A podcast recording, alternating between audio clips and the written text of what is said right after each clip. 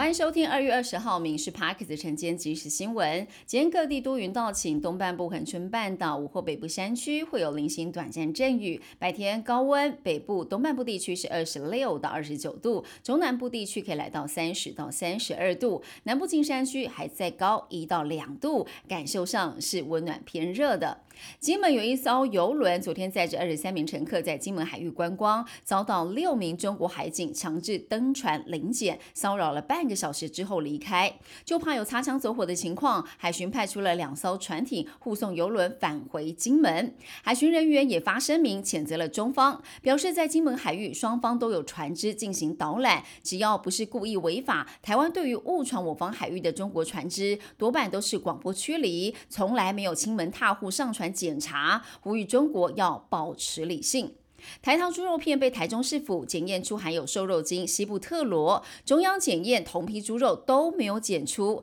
到底被检出的西布特罗从哪来的？超过五十位各县市的猪农北上召开了里监事会，喊话中央成立专案调查小组，呼吁提高猪只的检验次数。除了要替猪农们讨一个清白，也要让民众吃得安心。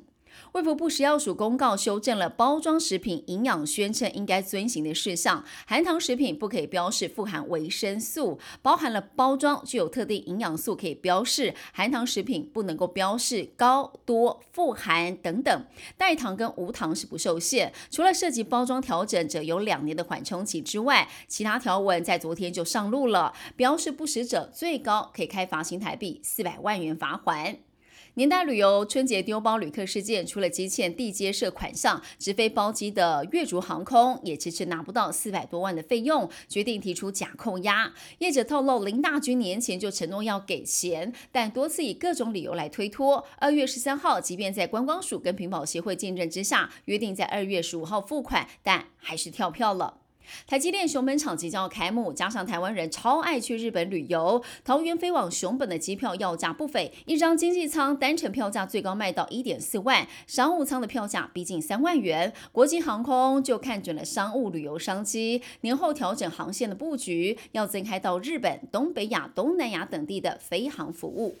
去年台东出入地区的枇杷，因为受台风影响，结果率少了三成，加上前一阵子的寒流，让枇杷长得慢，养分集中又延长了成熟期，导致今年的品质出奇的好，果实更加的甜美。农会说，枇杷一年一收，民众可以把握这两个月的鉴赏期。一张目的地未知的机票，你敢搭乘吗？瑞典的北欧航空最近开放特定的会员登记，用里程数来换神秘机票。除了飞行时间、行李指南，旅客要去哪，得要飞到一半，在空中当中才能告诉你。没想到这样的惊喜包旅程大受欢迎，才开放登记，短短几分钟涌入了千人，一天之内就额满了。巴黎奥运在夏天登场，但知名景点埃菲尔铁塔却关闭。原来是因为员工不满薪资而闹罢工。外国游客远道而来，却扑了个空。失望之余，只好自己在外头朝铁塔来拍照。目前铁塔官网建议游客推迟行程，或先到官网来查看消息。他们提醒电子订票的民众查看 email 信箱，看有没有收到相关的讯息。